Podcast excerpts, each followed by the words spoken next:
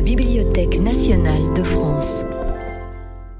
Dans le cadre des cours méthodiques et populaires de philosophie, Martin Rueff propose une séance intitulée Être avec. Mesdames et messieurs, bonjour. Nous sommes euh, réunis, si j'ose dire, pour notre troisième euh, leçon intitulée Être avec. Après être loin, être prêt, être avec. C'est donc à cette question centrale dans l'histoire de la philosophie, mais aussi dans nos existences, que je vais me consacrer aujourd'hui. Je le ferai conformément à la méthode que j'ai adoptée dans les précédentes leçons, c'est-à-dire en filant un commentaire le plus serré possible des paragraphes que Martin Heidegger consacre à cette question, c'est-à-dire les paragraphes 24, 25 et 26 du quatrième chapitre de la première section de la première partie d'être étant. Et je voudrais m'expliquer euh, une fois de plus sur ce choix, car vous le verrez, j'émaillerai ce commentaire non seulement euh, d'étoilement bibliographique en essayant de donner à ce fil conducteur une épaisseur historique euh, qui n'est pas le propre de l'analyse évidemment existentielle du Dasein, mais aussi en multipliant des espèces de critiques, en faisant surgir du texte les difficultés auxquelles Heidegger s'est heurté et auxquelles, d'une certaine manière, il s'est condamné. vous vous souvenez que dans les deux précédentes leçons, j'avais commenté la formule que l'on trouve au paragraphe 23. Il y a dans le Dasein une tendance à la proximité. Je voudrais faire résonner aujourd'hui cette formule, tout à fait étonnante, avec une formule que vous trouvez au paragraphe 25, qui est le design est essentiellement être avec. C'est comme si Heidegger avait tracé pour nous le chemin qui mène du couple être loin, être près, qui sont des déterminations spatiales du Dasein qui indiquent la spatialité propre du Dasein, la tendance à la proximité, la tendance au déséloignement, comme nous l'avions vu, et l'être avec. Quel lien pouvons-nous aujourd'hui construire entre cette double détermination de la proximité comme être loin, être près, comme déséloignement et comme rapprochement, comme approximation, pourrait-on dire, avec l'être avec? Il va de soi, ce point est entendu, que euh, nous ne sommes aujourd'hui aussi attentifs à ces questions, nous sommes aujourd'hui attentifs à ces questions, attentives et attentives, parce que précisément, nous sommes dans une situation où l'être avec implique une forme de distance, une forme de distance nouvelle, qui est celle précisément qui nous sépare aujourd'hui, alors même que je vous parle de loin et que vous m'écoutez de loin. Alors, je voudrais revenir euh, pendant quelques minutes sur l'architecture générale du cours, essayer de comprendre comment on est passé d'être loin à être prêt et comment on va passer d'être loin à être prêt à être avec, euh, pour me consacrer à cette question plus spécifique, celle, si, j'ose dire, hein, de la communauté, hein, de la euh, proximité de mon prochain, précisément. vous pouvez vous appuyer pendant que vous m'écoutez sur les deux documents que j'ai envoyé à François Nida et à son équipe, que je remercie encore de leur accueil et de leur disponibilité.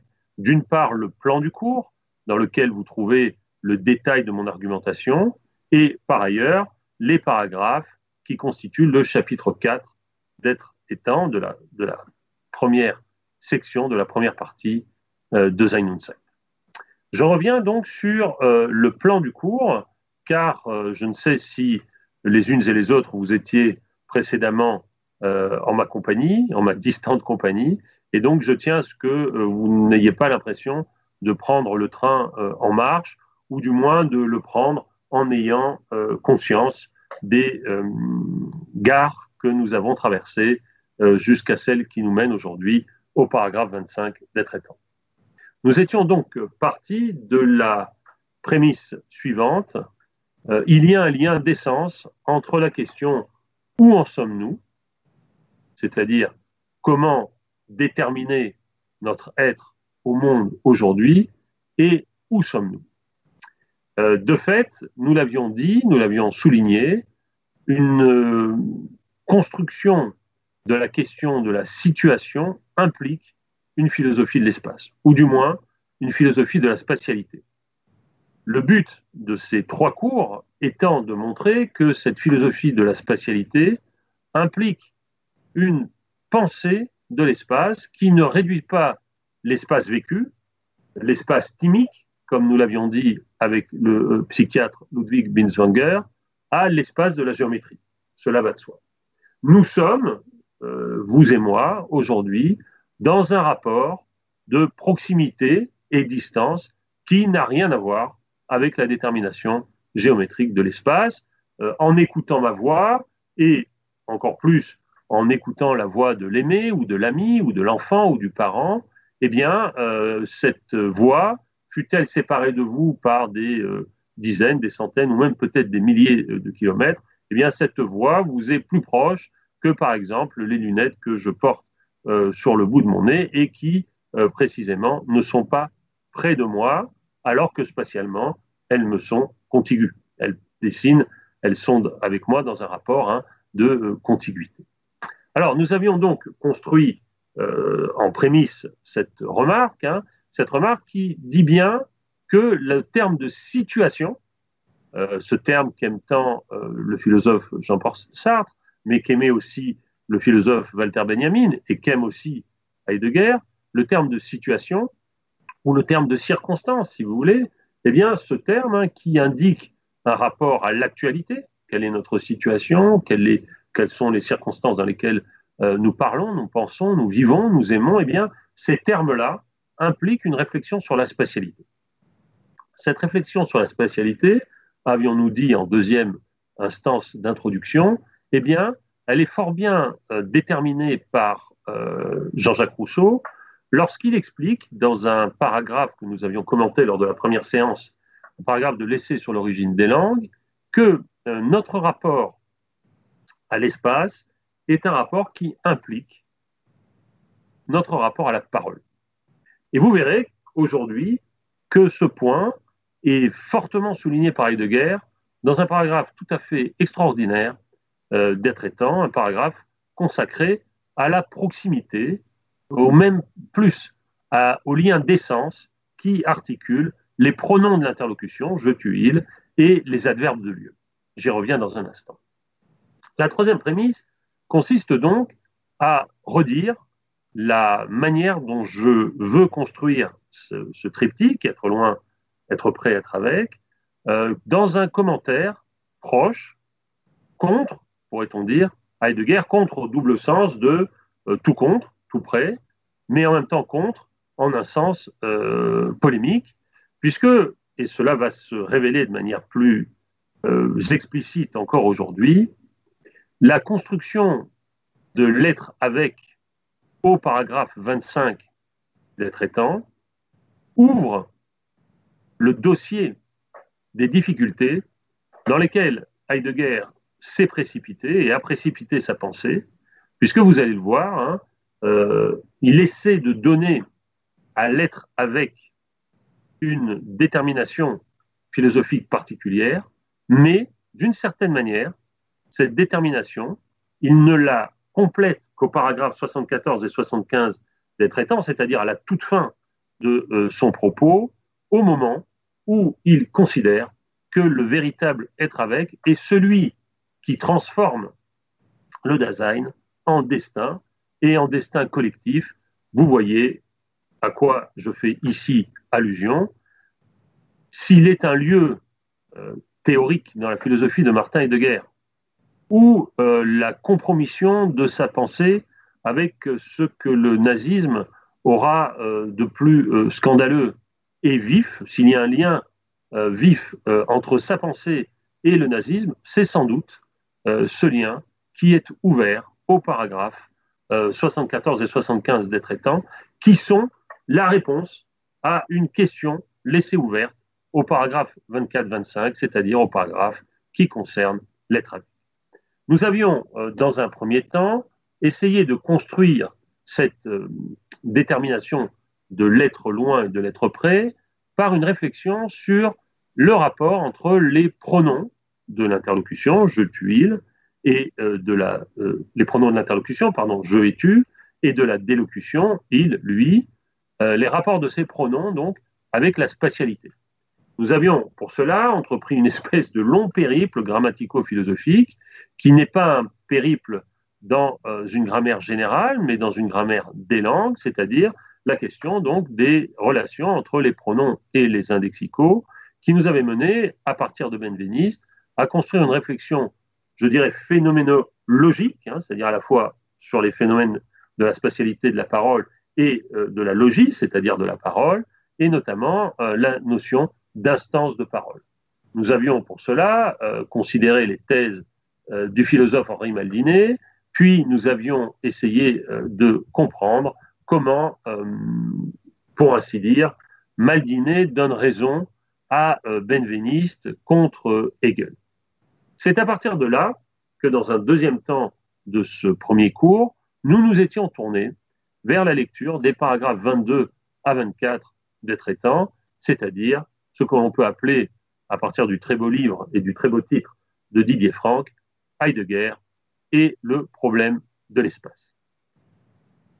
Il nous avait fallu, pour cela, vous vous en souvenez sans doute, reparcourir l'ensemble de la démarche euh, de Heidegger essayer de comprendre comment, euh, chez ce philosophe, la détermination du qui euh, nous sommes va de pair avec la détermination de où nous sommes. C'est ce terme tout à fait étrange hein, de Dasein, l'être là, a-t-on traduit en français, hein, l'être là, qui est la manière dont Heidegger conçoit ce que vous appelleriez peut-être de manière moins technique le sujet, l'homme, hein, l'être humain, cet étant exemplaire, dit aussi Heidegger, qu'est le Dasein. Et ce qui le rend exemplaire, ce n'est pas simplement que dans son être, il y va de son être, pour citer Heidegger, à la différence donc d'autres étangs, pour lesquels le rapport à l'être est un rapport plus éloigné ou tout simplement absent. Non, chez euh, Heidegger, la détermination du Dasein n'est pas simplement celle de cette priorité euh, de la question de l'être dans l'être qui se rapporte à lui-même, c'est aussi et j'y insiste, la question de sa spatialité propre. Puisque dans Dasein, hein, il faut bien entendre da, c'est-à-dire là. Le Dasein, c'est l'être dans lequel il y va euh, de son être, là où il est. Et c'est bien évidemment à cette question du là où il est que je m'étais consacré dans cette première séance, c'est-à-dire être loin, puisque là où il est, c'est d'abord qu'il est dans un monde distinct de ce monde auquel il est. Et c'est ce, cet être-là, euh, si vous voulez, cet être au monde qui implique une réflexion centrale et, me semble-t-il, séminale pour la philosophie du XXe siècle, puisqu'on en retrouve des échos évidemment chez les premiers lecteurs euh, d'Heidegger, à savoir euh, des, philosophes comme Lévinas ou Gadamer ou Ingarden, et plus loin dans la phénoménologie française, dans la deuxième génération, celle d'un Jean-Luc Marion, celle d'un Jacques Derrida, celle d'un euh, aussi, je pensais à Jean-Luc Chrétien, et puis plus près de nous, hein, des philosophes comme euh, Claude Romain. Cette deuxième partie que nous avions consacrée à l'analyse donc de, l'être loin, hein, elle, reposait, pardonnez-moi, hein, sur une réflexion consacrée à la, manière donc dont le Dasein est un design qui, nous dit Heidegger, rapproche. C'est donc sur fond de séparation, sur fond de distance avec, avec les objets qui nous entourent, avec les êtres qui sont dans le monde que nous partageons avec eux, c'est donc sur le fond d'un être loin que nous avons tendance à déséloigner. Le déséloignement, l'entfernung, que euh, Emmanuel Martineau traduit de manière un peu complexe et un peu trop euh, dense par et, trait d'union, éloignement, le déséloignement, c'est notre tendance première. Et il est clair que le truchement par lequel euh, je vous parle et par lequel vous m'écoutez, euh, ce truchement est un truchement de déséloignement.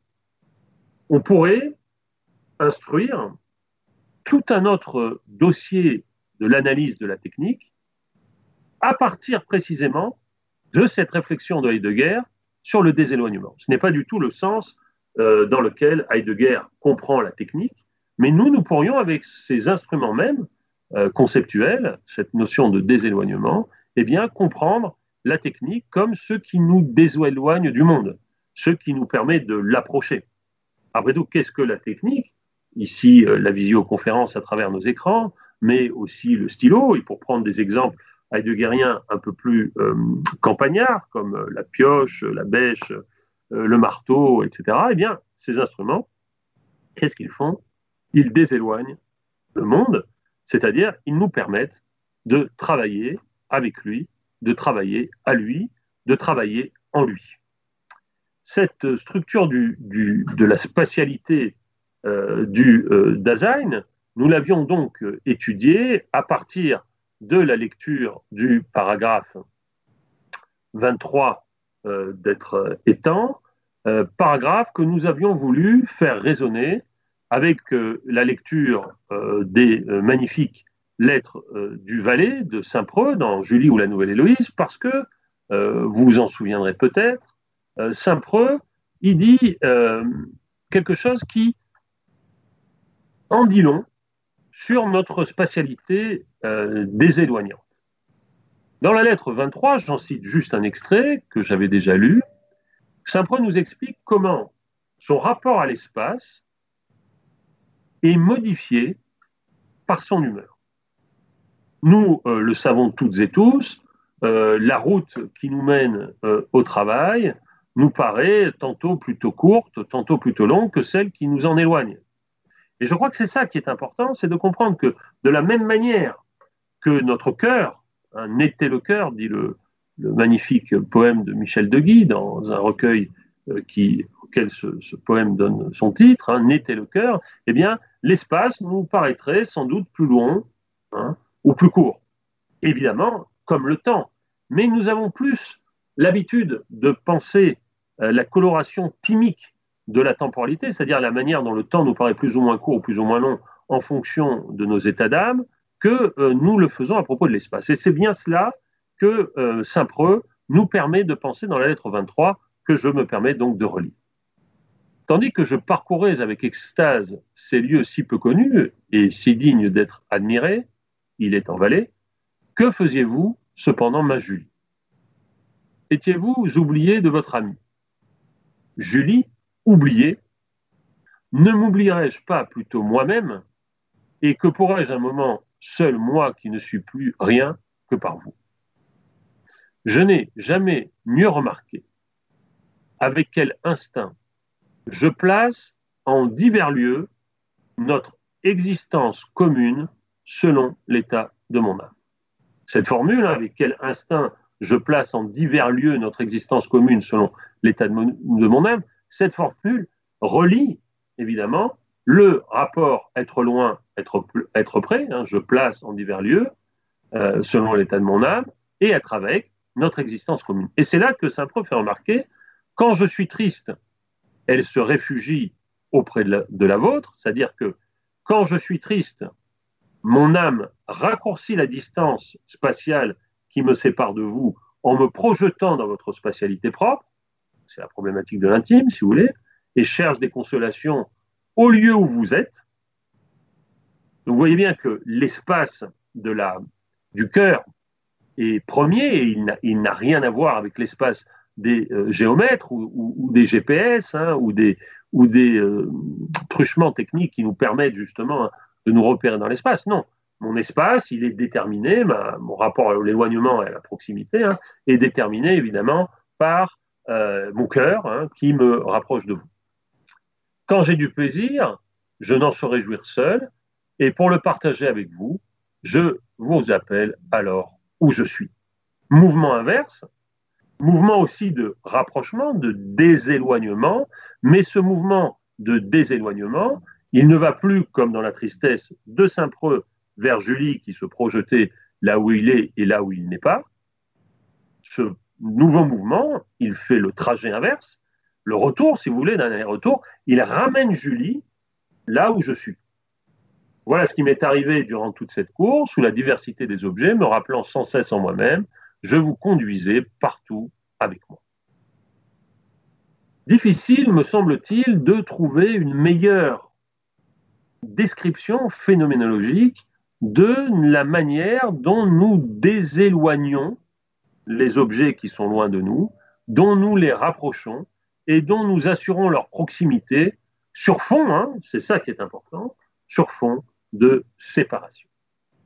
Euh, je vous rappelle qu'ensuite, hein, nous avions essayé de donner corps à la deuxième détermination de la spatialité euh, du Dasein selon Heidegger, puisque le Dasein n'est pas simplement rapprochant ou déséloignant, il est aussi orienté.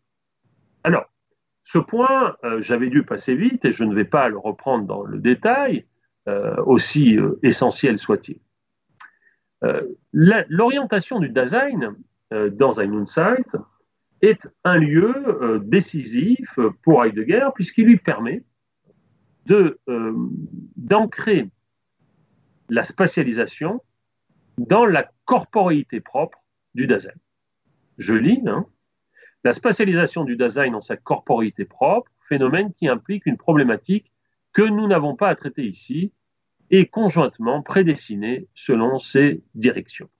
C'est cette formule étrange, en effet, qui implique une problématique que nous n'avons pas à traiter ici, qui a donné lieu euh, à la discussion euh, tout à fait euh, importante de Didier Franck dans son livre célèbre Heidegger et le problème de l'espace. Oui, en effet, quelle occasion manquée, a-t-on envie de dire Quelle occasion manquée, puisque Heidegger était sur le bord de penser la corporité propre du Dasein, c'est-à-dire d'une certaine manière son incarnation, la manière dont il habite son corps et dans la manière dont cet habitat du corps lui permet d'habiter euh, l'espace qui l'entoure et qu'il dispose et distribue en fonction de ses orientations. Quelle occasion manquée, puisque Heidegger, au moment même où il touche cette question, nous dit Eh bien, je n'ai pas à la traiter ici.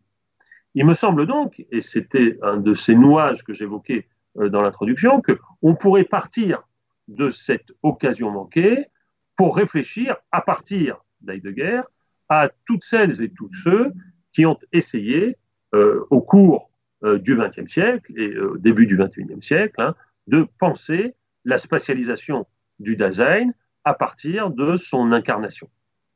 Je souligne ici que pour Heidegger, ce paragraphe euh, davantage l'occasion de marquer sa distance à l'égard de Kant, puisque Kant est l'auteur hein, d'un très important texte qui s'appelle Qu'est-ce que s'orienter dans la pensée, qui est un texte dans lequel, hein, euh, d'une certaine manière, Kant explique que la question de la situation, celle que j'évoquais en introduction, hein, est non seulement une question euh, phénoménologique de spatialité, Kant aurait, dû dire, aurait dit sans doute esthétique, c'est-à-dire au sens de, de, de l'esthétisme, mais une occasion évidemment de, réfléchir sur l'orientation de sa propre philosophie sur des questions qui sont celles des relations entre métaphysique et religion.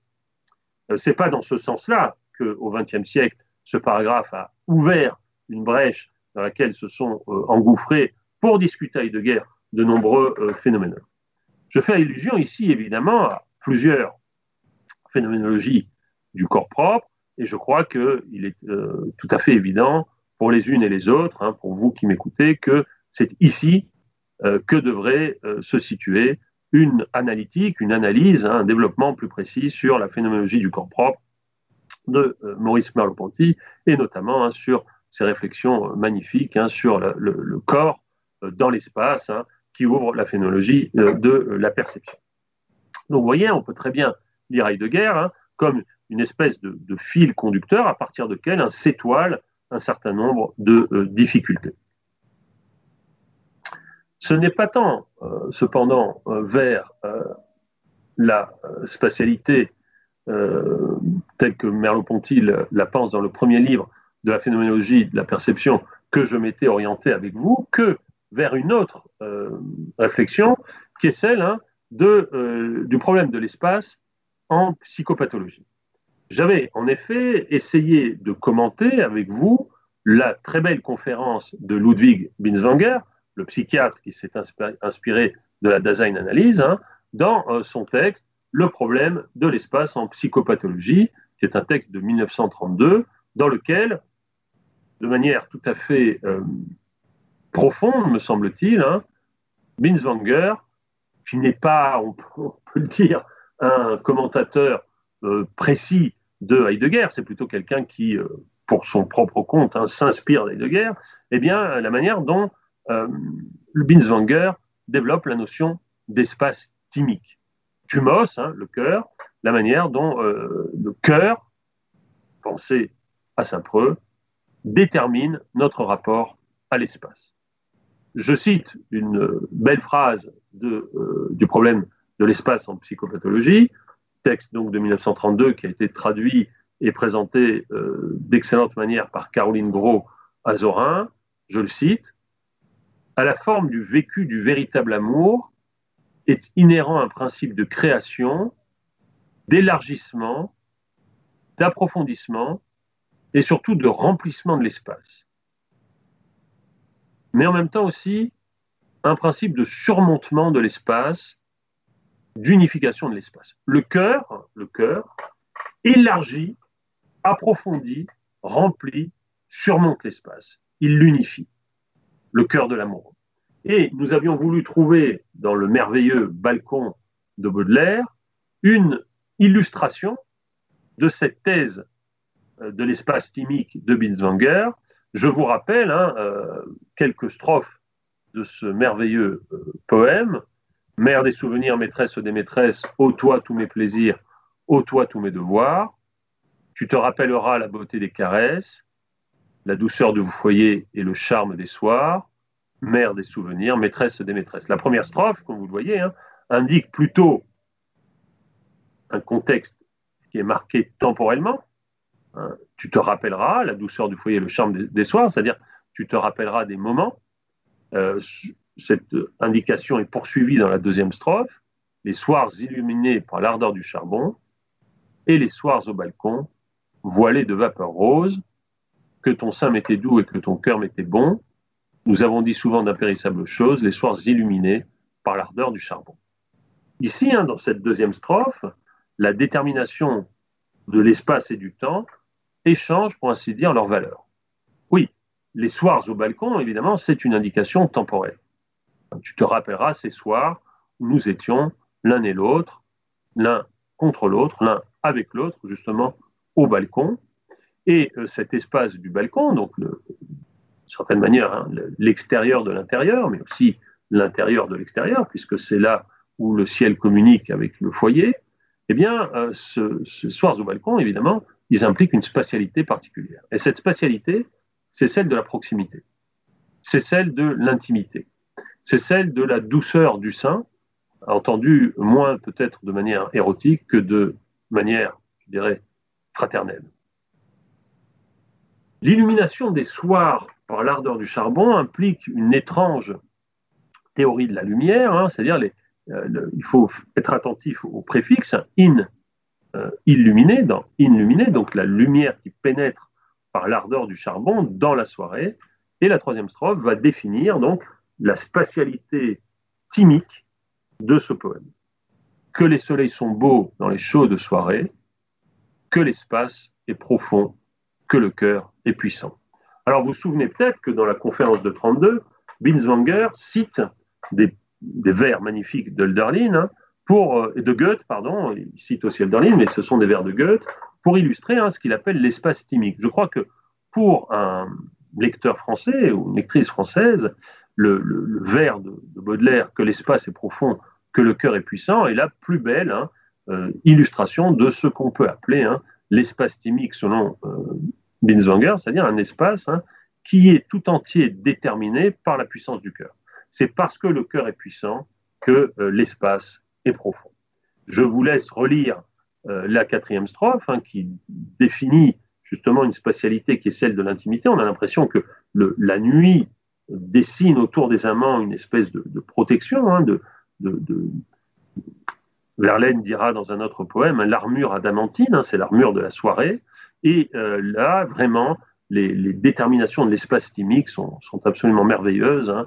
La nuit s'épaississait ainsi qu'une cloison, mes yeux dans le noir devinaient tes prudelles, et je buvais ton souffle, aux douceurs, au poison, et tes pieds s'endormaient dans mes mains fraternelles. Hein. Donc une intimité qui est celle vraiment euh, du, euh, du corps.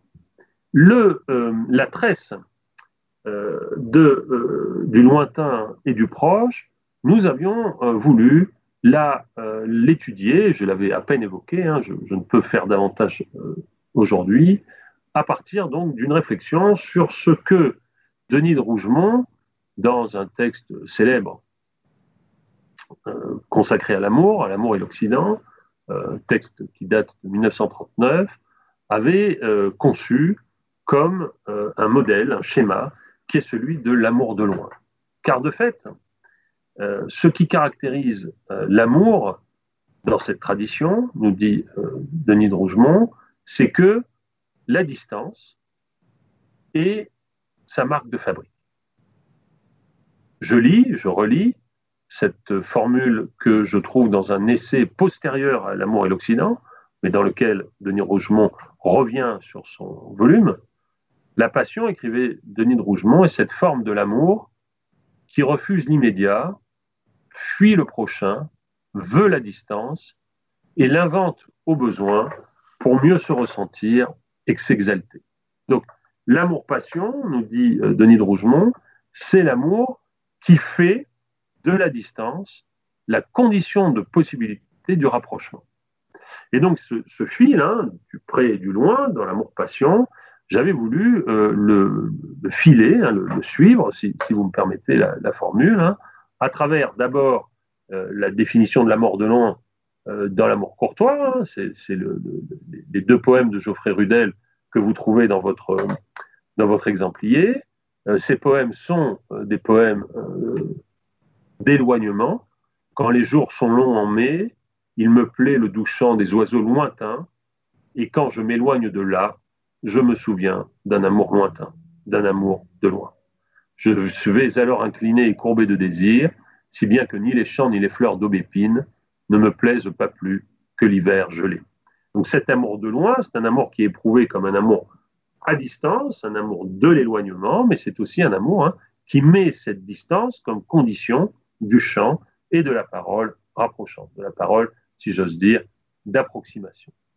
Euh, on peut dire d'une certaine manière hein, que le, motif même qui euh, gouverne l'écriture de, Tristan et Iseux, hein, un extraordinaire texte du XIIe siècle, hein, qui connaîtra, vous le savez, jusqu'à Wagner, mais aussi jusqu'à de nombreuses reprises contemporaines, une fortune extraordinaire. Le motif qui gouverne Tristan et c'est celui d'un jeu cruel entre euh, le proche et le lointain. Et on peut dire, et c'était la troisième instance littéraire que j'avais essayé de, suivre avec vous, que le, ce qu'on appelle le pétrarchisme, c'est-à-dire cet extraordinaire mouvement littéraire qui naît avec Pétrarque et qui consiste à, lier trois questions, hein, celle de la subjectivation, celle de l'amour de loin et celle de la forme du sonnet, hein, eh bien, le pétrarchisme est une nouvelle instanciation, si j'ose dire, hein, du rapport entre proximité et distance. Et donc, nous avions suivi, c'est par là que nous avions conclu notre séance précédente, euh, la manière dont le pétrarchisme se prolonge de roman en roman jusqu'à Proust, à travers notamment Julie ou la Nouvelle Héloïse, la paternité du pétrarchisme euh, de Rousseau hein, est revendiquée hein, dans, l'exergue même euh, du, roman, jusqu'à euh, Albertine disparue. et j'avais indiqué dans vos notes hein, le, superbe début d'Albertine disparue. Mademoiselle Albertine est partie, comme la souffrance va plus loin en psychologie que la psychologie. Et euh, Proust fait de ce départ d'Albertine hein, l'occasion euh, d'une réflexion hein, absolument bouleversante sur le rapport entre la perte euh, et la distance. cette perte et cette distance, elle aboutissait, c'était la conclusion de la séance précédente, à une réflexion sur la téléphonie, puisque d'une certaine manière, la téléphonie, celle qui nous euh, caractérise maintenant, voyez-vous, eh bien, c'est l'expérience du rapprochement des distances par la voix. Euh, on peut suivre, me semble-t-il, hein, ce motif euh, depuis pratiquement l'origine des chants poétiques. Je pense ici évidemment à Orphée et Eurydice. Hein. Orphée essayant de récupérer Eurydice par la voix, de la rendre plus proche, et la perdant par le toucher. Euh, eh bien, ce, fil de la voix qui euh, rassure et rapproche et du toucher qui éloigne, euh, eh bien, ce fil, on peut le suivre, me semble-t-il, hein, jusqu'à des réflexions plus contemporaines sur le téléphone portable, par exemple, hein, et tous ces truchements techniques qui rapprochent la voix en séparant les corps, ou qui rapprochent les voix sur fond de séparation des corps. Alors, je voudrais euh, aujourd'hui me consacrer, pour finir ce cycle, à la troisième formule euh, que j'avais annoncée, c'est-à-dire être avec. Et euh, je partirai pour cela d'une forte formule de Heidegger, donc, dans Être étant, à la page 120 de l'édition originelle, le Dasein est essentiellement être avec. On peut dire, si vous voulez, que l'objectif de ces trois cours était de comprendre hein, comment relier euh, ces deux formules. Le Dasein a une tendance à la proximité et le Dasein est essentiellement être avec. Euh, nous sommes entrés euh, avec cette question dans le quatrième chapitre d'être étant, le troisième chapitre étant consacré à la mondanéité et à la spatialité, et le quatrième chapitre à l'être avec. Ce quatrième chapitre, vous pouvez suivre désormais à la fois sur le plan, puisque je suis euh, rigoureusement le plan qui vous a été distribué, et le document dans lequel j'ai recopié le chapitre 4 d'être étant. ce quatrième chapitre se distribue en trois paragraphes. Paragraphe 25, la question qui, paragraphe 26, l'être avec, et paragraphe 27, le on. Comme la question du on a, euh, été déjà euh, traitée par ailleurs, hein, je vais me consacrer euh, aujourd'hui, pour l'essentiel, au paragraphe 26, lettre avec.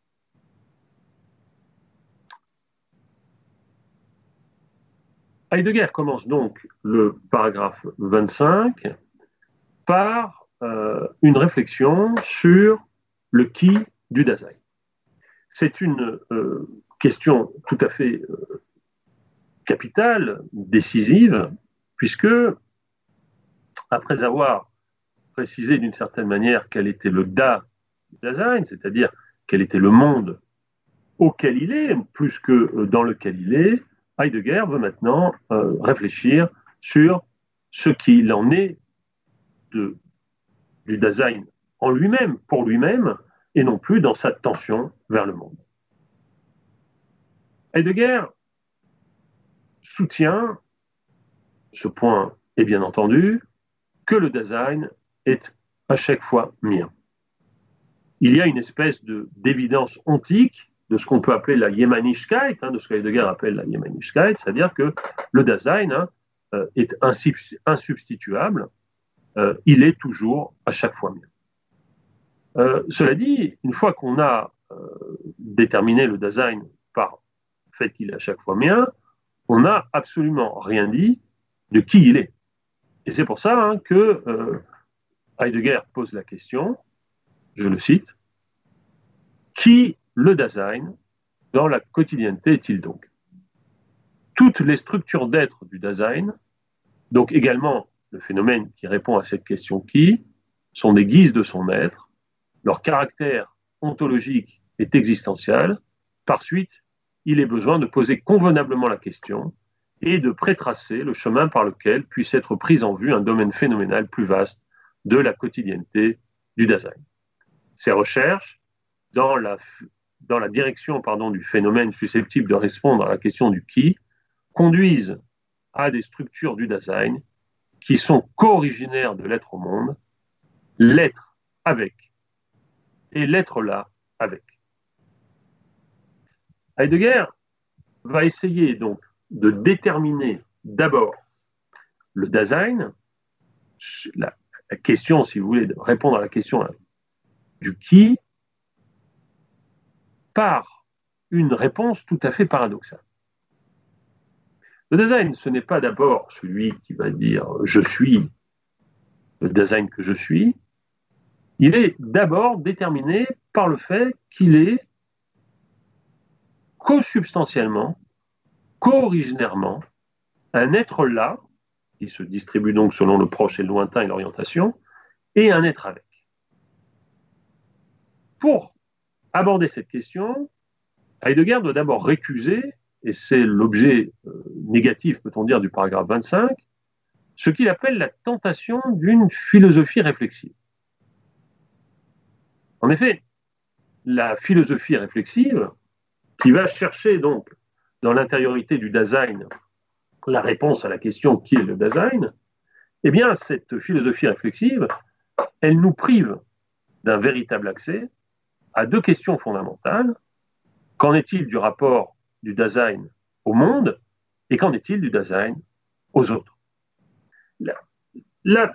L'articulation du chapitre 3 et du chapitre 4 d'être étant hein, vise à montrer que la seule réponse possible à la question du qui du Dasein réside dans l'articulation d'une réflexion sur la spatialité et d'une réflexion sur l'être avec.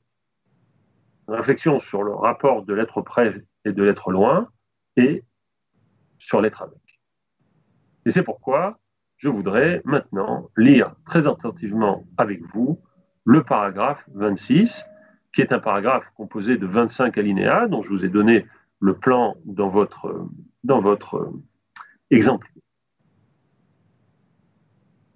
Première partie de ce paragraphe 26, le Dasein comme être avec, c'est-à-dire les alinéas 1 à 3. Heidegger commence en effet par rappeler son point de départ, l'être au monde quotidien du Dasein. Or, être au monde, rappelez-vous la leçon précédente, c'est être environné d'outils qui sont à portée de la main. Ces outils ne renvoient pas seulement à eux-mêmes, mais bel et bien à un monde d'autres qui ont fait ces outils, les possèdent, y recourent. C'est-à-dire que la manière dont Heidegger avait d'abord envisagé l'être au monde, vous vous en souvenez, hein, c'était comme un réseau d'usage. Hein, j'ai un rapport avec mon ordinateur, mes lunettes, euh, euh, ma veste, mon stylo, euh, une voiture, euh, un monde d'outils qui ne sont pas des objets ou des choses posées dans l'espace, hein, mais qui sont des structures de renvoi dans lesquelles je m'inscris hein, et dans lesquelles justement je vais vers ces outils.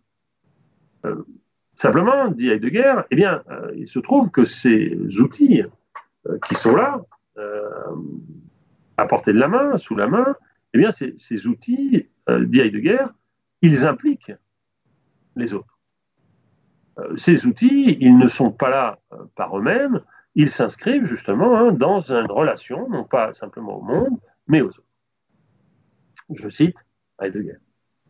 Ces autres qui nous font ainsi en contre, hein, qui viennent à nous, dirait-on, dans le contexte d'outils à la portée de la main, intérieurs au monde ambiant ne sont point, par exemple, ajoutés par la pensée à une chose de prime abord sans plus sous la main, mais ces choses font en contre à partir du monde où elles sont à portée de la main pour les autres, lequel monde d'emblée est toujours aussi déjà le mien. La question est donc bien de savoir comment les autres sont avec moi, comment les autres font en contre dans le monde, comment ils me sont donnés. Jusqu'à maintenant, nous avions vu dans les traitants se distinguer deux modalités de l'étang intramondain, l'être sous la main et l'être à portée de la main, toutes deux distinctes, vous vous en souvenez, du Dasein qui n'est pas dans le monde, mais au monde. Euh, la manière dont un stylo ou une paire de lunettes sont dans le monde, hein, évidemment, euh, n'est pas euh, la même, n'est pas analogue que à la manière dont moi je suis au monde. Hein les objets euh, intramondains sont dans le monde, au sens où ils y sont posés, alors que nous, hein, nous sommes au monde, c'est-à-dire que nous entretenons avec le monde dans lequel nous nous trouvons une relation telle que nous ne sommes pas dans le monde, mais nous sommes avec lui, d'une certaine manière. Comment penser euh, par rapport à euh, ce qui semble être une dichotomie à, deux termes, hein, un partage à deux termes D'un côté, les États, les États intramondains dans le monde et euh, le Dasein comme au monde, comment euh, penser euh, la présence des autres avec lesquels je suis. Quand se pose la question du mode d'être des autres dans le monde qui m'entoure, on voit percer, dit Heidegger, une nouvelle modalité d'être. En effet, cet étant, donc l'autre, toi, elle, lui, vous, cet étant n'est ni sous la main, ni à portée de la main, donc il n'est pas comme un outil ou comme une abstraction euh, d'outils par rapport à laquelle je penserai la question des choses, mais comme est le Dasein même qui le libère. Lui aussi, l'autre avec qui je suis, est là, et il est là avec. Entendons que l'autre est un Dasein. Il est là comme moi, et il est là avec moi, comme moi je suis avec lui. Avant de préciser le mode d'être des autres, Heidegger veut donc préciser, dans le troisième alinéa de cette première partie du chapitre du paragraphe 26, pardon, la manière dont nous sont donnés les autres. Or, loin de toute tentation solipsiste, qui consisterait donc à dériver l'autre de moi. Tentation hein, que euh, on pourrait dire euh, dans laquelle sombre euh, la pensée de Husserl hein, lorsqu'il pense autrui hein, comme une dérivation par appariement, dit-il, à partir d'un point de vue qui est toujours égocentré. Heidegger, lui, non, considère que il faut poser que la donnée initiale, ce n'est ni moi ni les autres, mais le fait d'être les uns avec les autres. Mit einander sein. Voilà le point de départ. Il n'y a pas une manière de penser dans laquelle je serai là par rapport à d'autres, ni même euh, une manière de penser dans laquelle les autres seraient là et puis je serais euh, dérivé. Non, il faut penser l'avec. Et penser l'avec, c'est penser l'avec comme premier par rapport au terme qu'il conjoint. Donc, mit einander sein, dans un monde partagé, telle est la donnée initiale. Voilà qui implique une petite précision lexicale sur laquelle vous me permettrez de m'arrêter un instant. Être là, donc Dasein, est toujours, nous dit Heidegger, donc un être avec. Et je ne dirais même pas un être avec les autres, car cela va de soi. Je dirais un être avec, c'est bien le Mitzain. Quant au maître, mode d'être de ces autres que je rencontre, Heidegger le nomme, en combinant donc Dasein, être là, et Mitzain, être avec, Heidegger le nomme Mit-Dasein être là avec. On peut dire, si vous voulez, que cette série de trois cours, euh, être loin, être proche, être avec, hein, aura eu comme euh, finalité première de comprendre euh, ce terme, mythe Dasein. Ainsi, le Dasein est tout autant da que mythe, l'être avec est un existentiel. Le mythe Dasein implique donc ce que les autres sont pour moi, et le monde que nous partageons, Heidegger le nomme Mitzveit. Dans la deuxième partie de ce paragraphe 26, Heidegger aborde donc la donation des autres comme Mitdasein, l'être là avec, à partir du monde ambiant. Heidegger insiste, le Dasein ne peut se rencontrer, le mien comme celui des autres, qu'à partir du monde, à même le monde. Il va ouvrir ici une réflexion qui vous semblera peut-être une parenthèse et que d'ailleurs les commentateurs ont tendance à traiter comme telle, mais qui me semble absolument décisive dans une perspective euh, qui est la mienne euh, et qui repose, hein, vous le savez peut-être, certains et certains qui ont suivi d'autres cours euh, dans ce cadre des cours de méthodologie, de philosophie méthodique et populaire, pardon, hein, qui est celui des transactions pronominales. En effet, Heidegger va commenter ici une remarque de Humboldt selon laquelle les pronoms personnels dans certaines langues sont rendus par des adverbes de lieu. Je lis donc le, euh, cet alinéa 4. Humboldt a attiré l'attention sur les langues qui expriment le je par ici, le tu par là et le il par là-bas. C'est-à-dire, en termes grammaticaux, qui restituent, hein, c'est Heidegger qui parle, les pronoms personnels par des adverbes de lieu. Heidegger s'arrête. La signification originelle des expressions de lieu est-elle adverbiale ou pronominale? La question est controversée. Néanmoins, la querelle perd tout fondement dès l'instant qu'on observe que les adverbes de lieu ont rapport au moi en tant que design.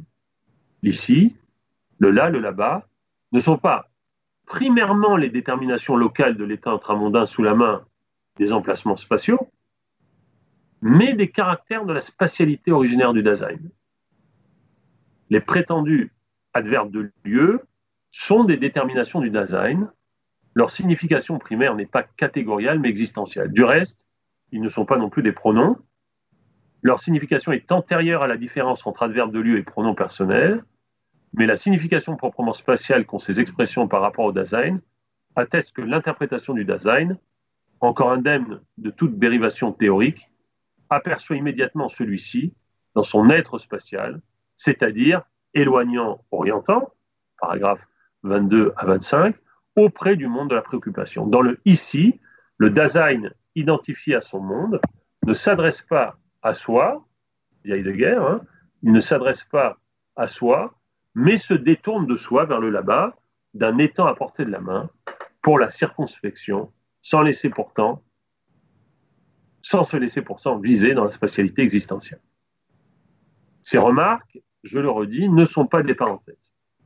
Elles relient de manière essentielle le Dasein, ses pronoms, à la question de la spatialité. On peut dire que ce sont euh, ces pronoms qui sont à la base hein, de ce paragraphe pardon, qui, se trouve à la base hein, du remarquable ouvrage d'Henri Maldiné que j'ai déjà euh, évoqué ici, Un regard, parole, espace.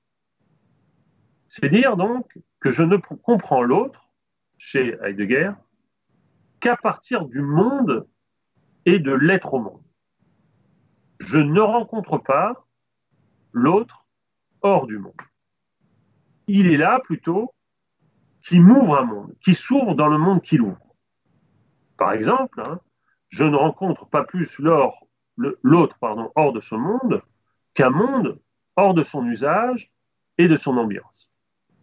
Ce que je veux dire par là, c'est que euh, je ne rencontre pas un, outil, vous vous souvenez qu'Heidegger est partie de ces analyses-là, je ne rencontre pas un outil hein, comme un objet posé dans l'espace, je le rencontre comme une structure hein, de renvoi, c'est-à-dire je le rencontre dans l'usage que j'en fais le euh, stylo euh, auquel euh, j'ai recours, le clavier auquel j'ai recours, la voiture à laquelle j'ai recours, hein, ne m'apparaissent pas comme des objets posés devant moi, mais au contraire hein, comme des systèmes d'interaction hein, dans lesquels je m'inscris.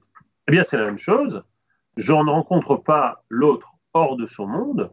L'autre, c'est X, Y ou Z, qui a des déterminations précises, A, B ou C, c'est-à-dire des déterminations sentimentales, euh, des déterminations euh, physiques, des déterminations professionnelles, des déterminations sociologiques. Ce point est essentiel parce que tout comme il faut, selon Heidegger, une modification de la portée de la main de l'outil pour que soit libéré son sous la main, de la même manière, il faut une modification du mythe d'Azain pour que l'autre m'apparaisse comme tel, hors préoccupation. Heidegger peut alors se consacrer au Mitsein comme existentiel. Il veut éviter que l'on puisse penser que le Dasein est d'abord lui-même avant de rencontrer des autres. Je lis ce texte que j'ai mis en exergue et qui euh, me semble déterminant. L'énoncé phénoménologique, le Dasein est essentiellement être avec, a un sens ontologico-existentiel. Cet énoncé ne prétend pas constater que je ne suis pas facticement seul sous la main, et qu'au contraire surviennent d'autres étangs de mon espèce, si la proposition l'être au monde du Dasein est essentiellement constituée par l'être avec, avait ce sens, l'être avec ne serait pas une détermination existentielle caractérisant le Dasein à partir de soi-même et selon son mode d'être, mais simplement une propriété s'imposant à chaque fois sur la base de la survenance d'autrui. L'être avec détermine existentiellement le Dasein, même lorsqu'un autre n'est ni sous la main, ni perçu facticement. Comprenons bien. Dasein et Mitsein sont à la fois contemporains et indissociables. Certes, comme moi dans cette pièce actuellement, le Dasein peut être seul, mais il n'en reste pas moins essentiellement un être avec. Pour Heidegger, hein, l'absence de l'autre est une modalité de sa présence. Pensez à ce que nous avons essayé euh, de mettre en place à propos de, la mort de loin. L'être seul est, nous dit Heidegger, un mode déficient de l'être avec. C'est-à-dire que la solitude, pensez à la solitude euh, à la fois désirée et détestée par Rousseau, hein, à laquelle euh, le Bachko avait consacré un très beau livre, hein, Solitude et communauté. Hein. La solitude, l'isolement, hein, l'isolement, ce sont des modalités de l'être avec. Euh, vous trouveriez d'ailleurs chez Spinoza des réflexions euh, tout à fait analogues, puisque pour être ce qu'il doit être, nous dit Spinoza, les, le conatus a besoin d'autrui, c'est pour ça que, nous dit Spinoza, eh bien, les hommes ont peur de la solitude. Ils ont peur de la solitude, tout simplement parce que l'être avec est une détermination euh, ontologico-existentielle qui fait que euh, s'ils ne sont pas mythes, s'ils ne sont pas avec, eh bien, euh, ils ne sont pas da, ils ne sont pas là. Hein. la formule galvaudée, un seul être vous manque et tout est dépeuplé, hein, et non seulement galvaudée mais fausse, hein, les autres vous manquent et le monde n'a plus de là, faudrait-il dire. D'autre part, l'être seul factice n'est pas euh, supprimé par le seul simple fait qu'un deuxième euh, d'exemplaires d'hommes, voire même dix, nous dit euh, Heidegger, surviennent à côté de moi. Même si ceux-ci et plus encore sont sous la main, le Dasein peut être seul. Hein. On peut être seul à plusieurs, comme on peut être à plusieurs seuls, selon le, on peut dire l'empiètement, le croisement hein, des trois euh, modalités qui nous occupent, euh, de l'être loin, de l'être près et de l'être avec.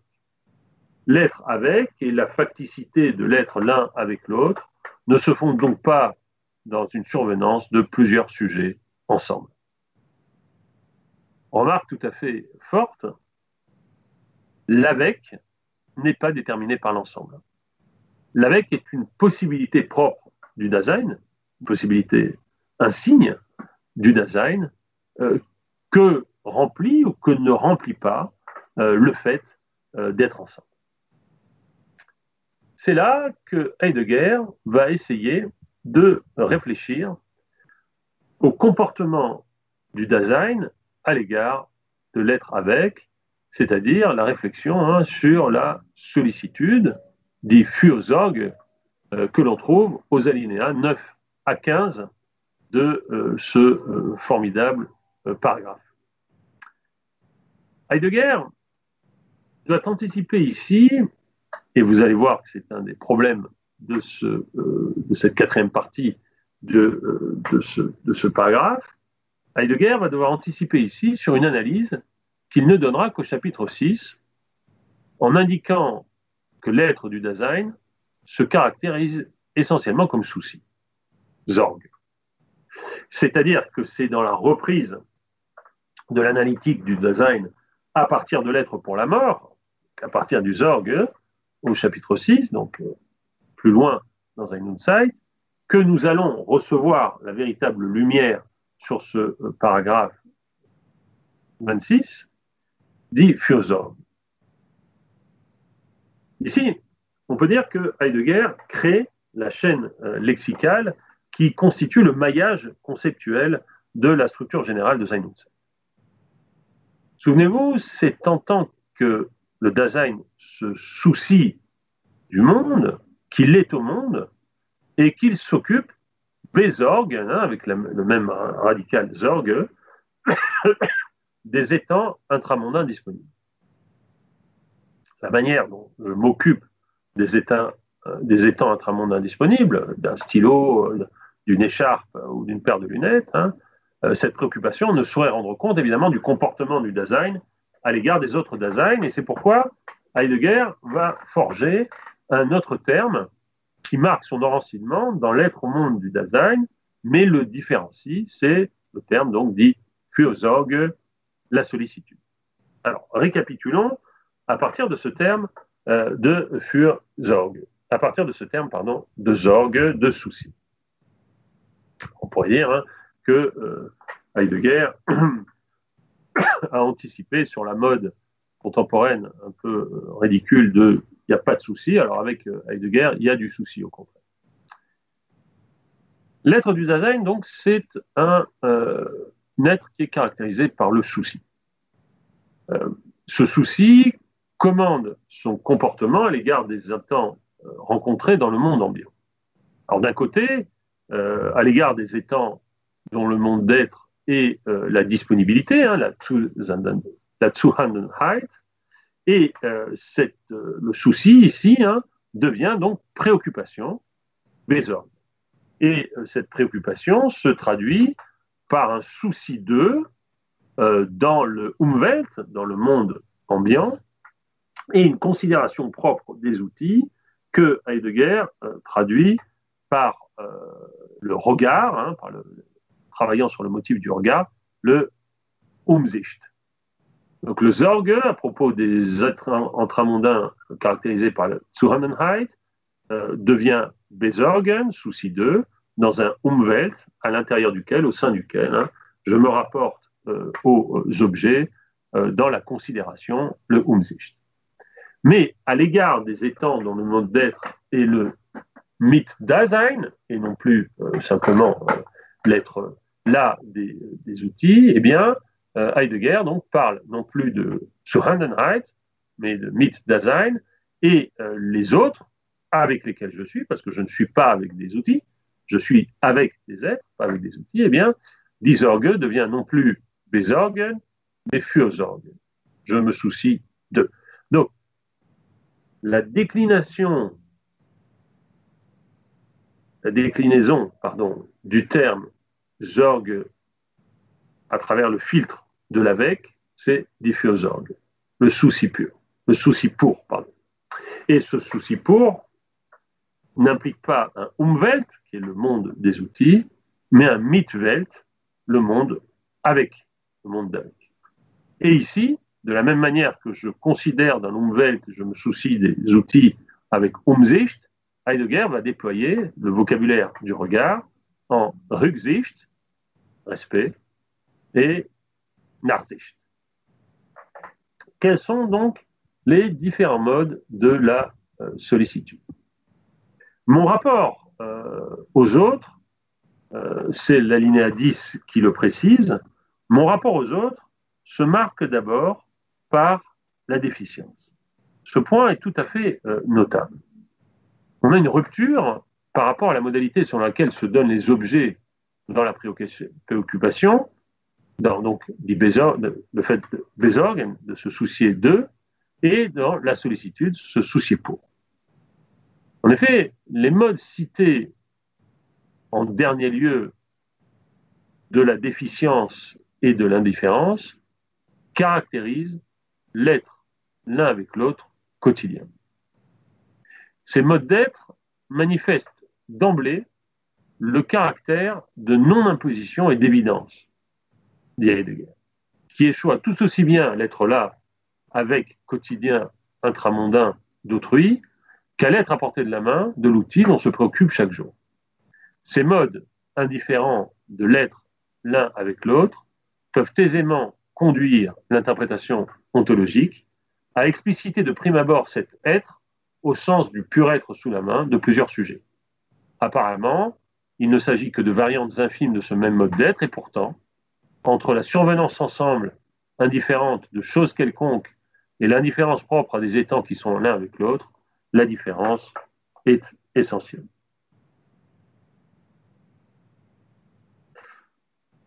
C'est précisément parce que cette indifférence est le mode le plus fréquent de la sollicitude, ce qu'elle est de prime abord et le plus souvent, que la philosophie a pu être conduite à comprendre l'un avec l'autre comme la pure juxtaposition de sujets subsistants, de prime abord, coupés les uns des autres.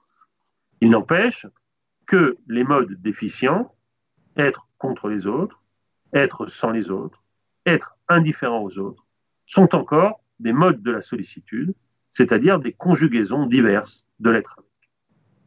Fort heureusement, la sollicitude ne se conjugue pas seulement sur un mode déficient, elle a aussi des modes positifs, modes positifs qu'Heidegger va analyser dans les alinéas pardon, 10 et 12 du paragraphe 26. Heidegger va distinguer deux modes extrêmes de cette sollicitude positive, comme souci pour les autres, une possibilité substitutive dominatrice et une devançante libérante. La première consiste à procurer à l'autre ce qu'il cherchait à se procurer, c'est-à-dire à se substituer à lui dans sa préoccupation. La seconde possibilité est de devancer l'autre pour lui restituer son souci. L'autre est ainsi restitué à la liberté de son propre souci. Je précise. Il y a deux espèces positives donc de prendre soin. Les espèces négatives, celles du refus ou du rejet d'autrui, ne servent qu'à confirmer ceci. Même sur le mode négatif, l'être avec reste affirmé comme essentiel. La solitude et le retranchement sont donc, je le répète, les modes de l'avec. La première espèce consiste, nous dit Heidegger, à prendre soin ou à se soucier à la place de l'autre et à lui épargner aussi donc la peine de son souci. Cette assistance soulage l'autre de son souci propre. Elle est, nous dit Heidegger, désappropriée. Et ici, donc, euh, Heidegger semble critiquer les formes d'assistance, assistance sociale par exemple, et il semble la déprécier. Et on a pu dire hein, que cette dépréciation a été le refus hein, d'une certaine manière de penser le social, comme justement hein, l'assistance à personne en danger qui serait capable de prendre sur soi, un État, une communauté pourrait prendre sur soi le souci d'autrui. La seconde espèce, au contraire, consiste à mettre ou à remettre l'autre dans son souci propre ou dans la propriété de son souci. C'est-à-dire dans la logique de son être en tant que décision d'existence, cette décision étant celle qui décide pour la propre mise en jeu du sens de l'être. On peut ici relever une analogie qui peut être au moins éclairante et au plus suggérer d'autres développements. Entre les deux espèces de la Fursorge, la différence ressemble, Jean-Luc Nancy l'avait noté, mais aussi Marlène Zarader, à celle qui doit séparer une thérapie psychologique, dans laquelle donc le thérapeute prend sur lui euh, la peine de l'autre et essaie de le réparer, d'un rapport psychanalytique tel qu'il est conçu par exemple par Lacan et dans lequel au contraire hein, c'est je permets à l'autre hein, d'advenir à sa propre difficulté. Comment peut-on se porter au-devant de la décision et de l'ouverture de l'autre à son propre souci, au-devant, somme toute, de son là, pour le lui remettre Heidegger ne l'explicite pas. N'est pas établi non plus, par conséquent, comment il est possible que le propre soit redonné au propre depuis une extériorité. Il faut pourtant que ce soit possible, et dans des termes ainsi posés, il doit en résulter la nécessité d'un régime de non-extériorité entre les existants, l'avec entendu selon catégorie ontologico-existentielle, doit donc être élaboré comme la nature d'un espace bien particulier. Et je le redis, hein, le terme d'espace est introduit ici à la fois au sens propre, puisque les existants sont des corps, des étangs, mais aussi en un sens figuré, qui répondrait à la question hein, de l'entre. Qu'y a-t-il entre nous? Hein, Cet entre nous serait donc la figure concrète de l'avec qui me permettrait de prendre sur moi la euh, possibilité d'ouvrir ton propre rapport à ton souci. La question de l'entre-nous, hein, c'est une formule qu'aimait beaucoup à citer Lévinas, qui serait en fait la question de l'entre, selon laquelle il peut y avoir de nous, s'opposerait au regard, se poserait pardon, au regard des deux possibilités données par le texte de Heidegger. D'un côté se trouve une occupation commune en vertu d'une tâche extérieure, et la substitution de l'un à l'autre est possible. De l'autre doit se présenter un engagement commun pour la même chose. Ein sich einsetzen für dieselbe Sache, qui aurait lieu à partir de chaque existant en pro. D'un côté, donc, l'avec reste dans l'extériorité elle-même, commune aux deux sens du mot, et de l'autre, il est changé en communauté d'un rapport à une unique chose ou cause. D'un côté, donc, la simple coopération, la collaboration, si vous voulez, la préoccupation, ce qui revient à dire aussi que prendre soin, véritablement soucieux, préoccupé, ne se trouve que sur le second versant de l'alternative. Mais comment peut advenir cette co-appropriation du souci? Heidegger ne le dit pas. On peut ainsi conclure sur la sollicitude. C'est euh, le paragraphe 14 qui le fait dans des termes tout à fait euh, excellents. Je relis les paragraphes 13 et 14 pour vous. La sollicitude apparaît ainsi comme une constitution d'être du Dasein qui, suivant ses possibilités diverses, est aussi bien solidaire de son être vis-à-vis du monde de la préoccupation que de son être authentique vis-à-vis de lui-même. L'être l'un avec l'autre, Ein se fonde de prime abord et même souvent exclusivement dans ce qui fait l'objet d'une préoccupation commune dans cet être. Un être l'un avec l'autre provenant de ce que l'on fait la même chose se tient non seulement le plus souvent dans des limites extérieures, mais encore revêt le mode de la distance et de la réserve. Vous savez, c'est sans doute ce qu'on dit hein, quand on veut faire la distinction hein, entre le collègue et l'ami. Hein. le collègue, c'est celui avec qui justement je fais la même chose, mais euh, ce rapport donc de coparticipation à une même tâche définit une limite extérieure de l'avec et l'ami. Euh, l'être avec l'autre de ceux qui sont attelés à la même affaire ne se nourrit souvent que de méfiance. Inversement, l'engagement commun pour la même chose est déterminé par le Dasein, à chaque fois saisi de manière propre. C'est seulement cette solidarité authentique qui rend possible la pragmaticité vraie qui libère l'autre, sa liberté, vers lui-même. Alors, œuvrer en direction d'un même engagement pour se libérer, pour libérer les Dasein, eh bien, euh, c'est dans leur leur propre souci, c'est ce que Heidegger semble indiquer comme la véritable modalité de l'AVEC, et euh, comme je le disais, cette modalité, eh bien, Heidegger ne la précise pas. à l'alinéa 15, il va essayer de déterminer euh, les caractéristiques de la sollicitude, qui répondent, hein, vous vous souvenez, à ce qu'il appelait le Umsicht pour les étangs intramondains, à travers le, doublé du Rücksicht, l'égard, le respect, et de l'indulgence, le Nachsicht à la préoccupation du Dasein à l'égard des étangs disponibles correspond donc un type de vue qui était la circonspection, à la sollicitude pour les autres du Dasein correspond une vue adaptée que Heidegger appelle Rücksicht et Nachsicht.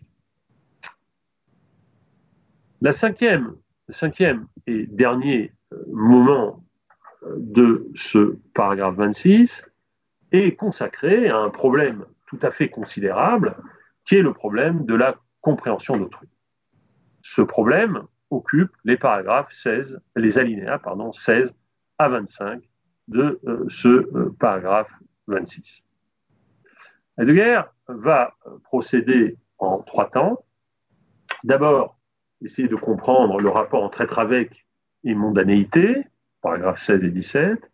Ensuite, établir quelles sont les conditions de la compréhension primaire d'autrui, au paragraphe 18 à 20, et enfin, des paragraphes 20 à 25, qui occupent donc la fin de ce paragraphe, Heidegger va se euh, consacrer à une critique de l'Einfühlung, l'intropathie.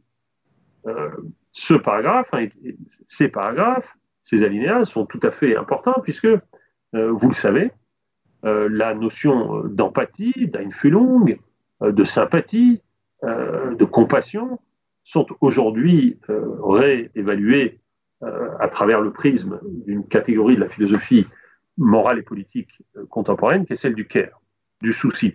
Hein, le care, c'est une certaine euh, inclinaison hein, du Fürsorge. Alors je prends hein, ces, paragraphes, ces alinéas dans leur suite. D'abord, l'être avec et la mondanéité. Dans l'être avec, en tant que vue des autres existentielle, ceux-ci sont déjà ouverts à leur Dasein. Cette ouverture des autres, d'emblée constituée avec l'être avec, contribue donc à la constitution de la significativité, c'est-à-dire de la mondanité, où celle-ci est ancrée dans le en vue de l'existentiel. Qu'est-ce que Eh bien, les autres, ceux avec lesquels je me trouve, avec lesquels je suis dans le monde, ces autres entretiennent avec le monde un rapport de renvoi qui est celui, plus général, de la significativité. Les autres, si j'ose dire, font sens, font sens et font signe. Et c'est à ce fond sens, à ce faire sens et à ce faire signe que sont euh, consacrés les alinéas 18 à Qu'est-ce que ça veut dire comprendre autrui Ici, un très long développement euh, serait euh, nécessaire. Je m'explique. Vous vous souvenez, j'y ai insisté à plusieurs reprises, du fait que pour Heidegger, hein, l'herméneutique est le, la manière dont peut se déployer la phénoménologie si elle veut répondre aux questions de l'ontologie. C'est-à-dire que si on veut accomplir le programme de Sein c'est-à-dire comprendre comment l'être se temporalise, eh bien, je dois d'abord comprendre comment mon être, hein, mon Dasein, se temporalise. Et donc, comprendre ou décrire la manière dont le Dasein se temporalise, c'est offrir, en lieu et place d'une description phénoménologique, une herméneutique. Ce point étant établi, la question centrale est donc celle de savoir si je suis co-originaire euh, du Dasein et du Mitsein, c'est-à-dire si mon être est à la fois un être là et un être avec, eh bien la question se pose hein, de savoir comment comprendre les autres. Il est très important que dans la tradition phénoménologique husserlienne, je ne peux comprendre les autres qu'après avoir compris ce que cela veut dire que de comprendre, et je ne peux comprendre ce que cela veut dire que de comprendre qu'à partir de ma compréhension. Et donc, il y a un privilège euh, qui est le privilège de l'ego, qui est celui des méditations euh, cartésiennes de Husserl, hein, ce texte fameux, un privilège de l'ego. Eh bien, ce privilège de l'ego, Heidegger le refuse dans ses alinéas 18 et 20 euh, du paragraphe 26 des traités. La compréhension primaire d'autrui a deux caractéristiques. D'abord, la compréhension d'autrui n'est pas un acte cognitif elle est plutôt ce qui fonde une connaissance possible. Le fait de se connaître mutuellement se fonde dans l'être, dans l'être avec, originairement compréhensif. Conformément, écrit guerre, au mode d'être prochain de l'être au monde qui est avec, ce se connaître se meut de prime abord dans le reconnaître compréhensif de ce que le Dasein trouve et dont il se préoccupe dans le monde ambiant avec les autres. C'est à partir de ce dont elle se préoccupe et avec sa compréhension que la préoccupation animée par la sollicitude est comprise, et ainsi l'autre est de prime abord ouvert dans la sollicitude préoccupée. Ce que veut dire Heidegger, hein, c'est que la compréhension d'autrui n'est pas une compréhension que je dériverai d'une compréhension de ce que comprendre veut dire. Entendez, il n'y a pas d'abord la compréhension scientifique et puis la compréhension d'autrui, c'est l'inverse qui est vrai. C'est-à-dire que comprendre, c'est toujours d'abord comprendre ce que cela veut dire que comprendre les autres. Et cela va de soi, puisque si le Dasein et le Mitsein sont co-originaires, eh bien comprendre, c'est d'abord comprendre à partir de cette double détermination du Dasein comme être là et être là. Le deuxième trait de la euh, compréhension d'autrui, et qu'elle est d'emblée orientée par la préoccupation, c'est-à-dire celle d'autrui et la Et c'est ici que Heidegger va engager un débat tout à fait important sur lequel malheureusement euh, il me faut aller de manière trop rapide, un débat avec les théoriciens de l'Einfühlung. La manière donc euh, selon laquelle, pour ces théoriciens, je me rapporte à l'autre à partir justement d'une intropathie. Et Heidegger hein, va critiquer euh, cette intropathie hein, euh, de la manière la, plus sévère qui soit. Euh, je lis simplement la, conclusion de cette, de cette réflexion. Néanmoins, que l'Einfühlung soit tout aussi peu que le connaître en général un phénomène originairement existentiel, cela ne signifie pas qu'elle ne soulève aucun problème. Son herméneutique spéciale aura à montrer comment les diverses possibilités d'être du Dasein lui-même séduisent et dénaturent l'être l'un avec l'autre, et le se connaître mutuel qui lui appartient, de telle sorte que toute compréhension authentique est empêchée et que le Dasein cherche refuge auprès de substituts, recours qui, cependant, suppose comme sa condition existentielle positive de possibilité une réelle compréhension d'autrui.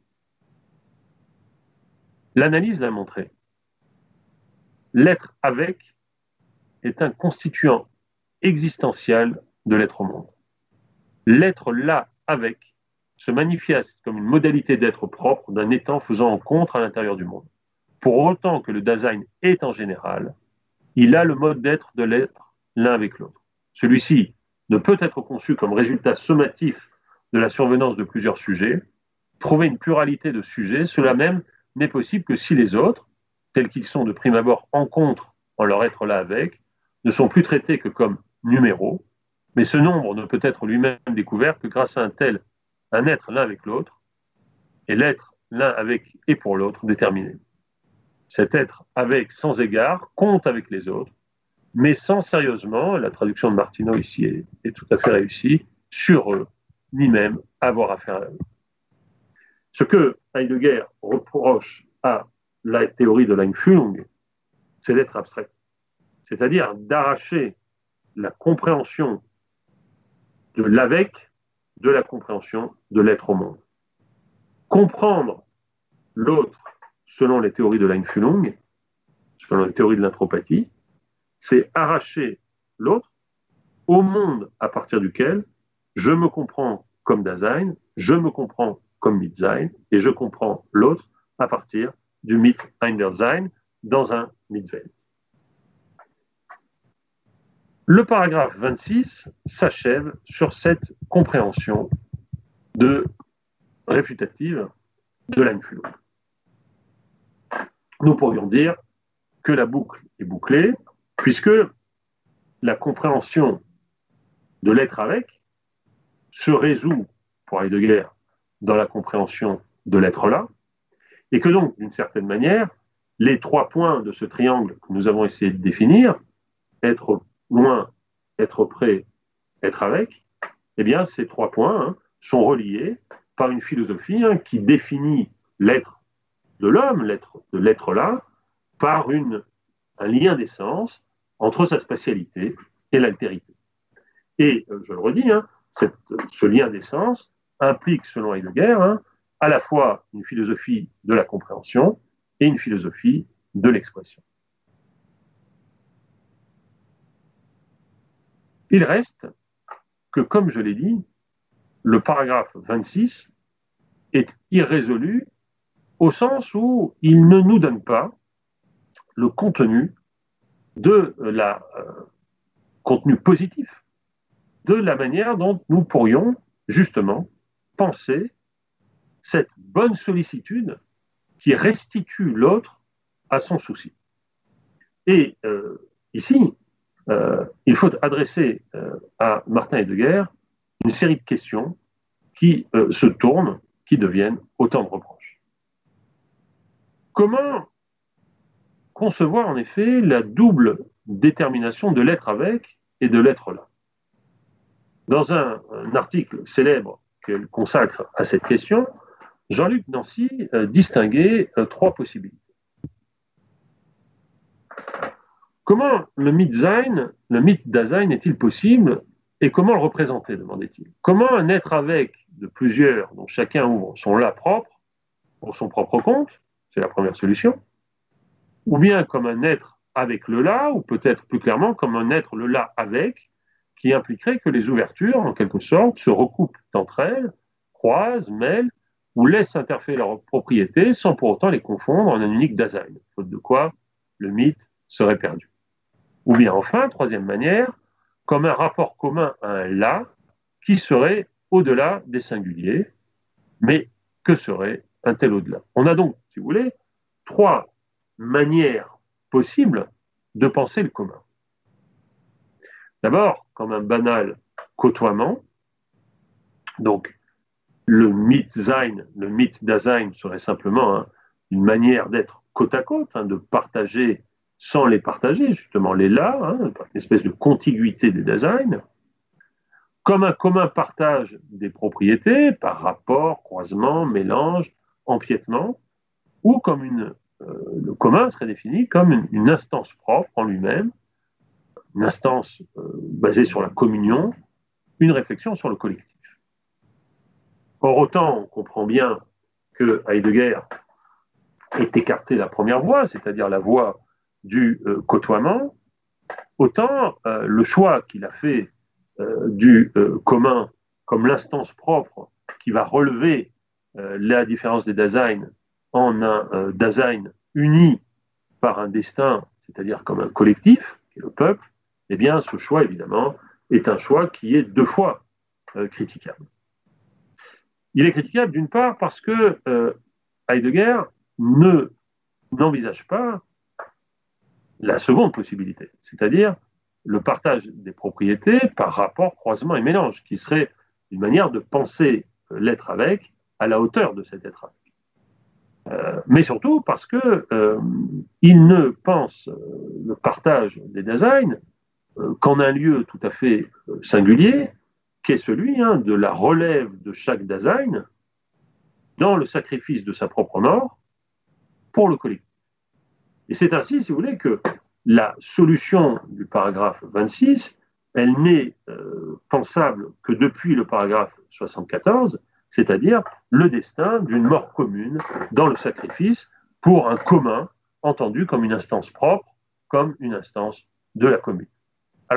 Pour conclure euh, ce cours et cet ensemble de cours, hein, je voudrais, et je vous demande de suivre euh, sur, votre exemplier, hein, la manière euh, dont on pourrait travailler à partir justement de ce paragraphe 26 des traités. Je propose donc deux ouvertures qui sont, si vous voulez, les deux ouvertures de la conclusion de ces trois cours. D'abord, on peut se demander, et je crois qu'il faut le faire depuis Heidegger et contre lui, comment penser l'être avec comme tel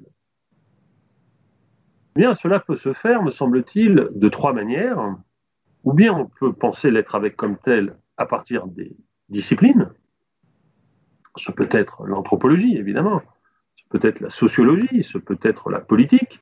Et donc ici, l'être avec euh, trouverait des contenus concrets euh, et des configurations concrètes à partir justement euh, de, du partage du rapport du da et du mythe.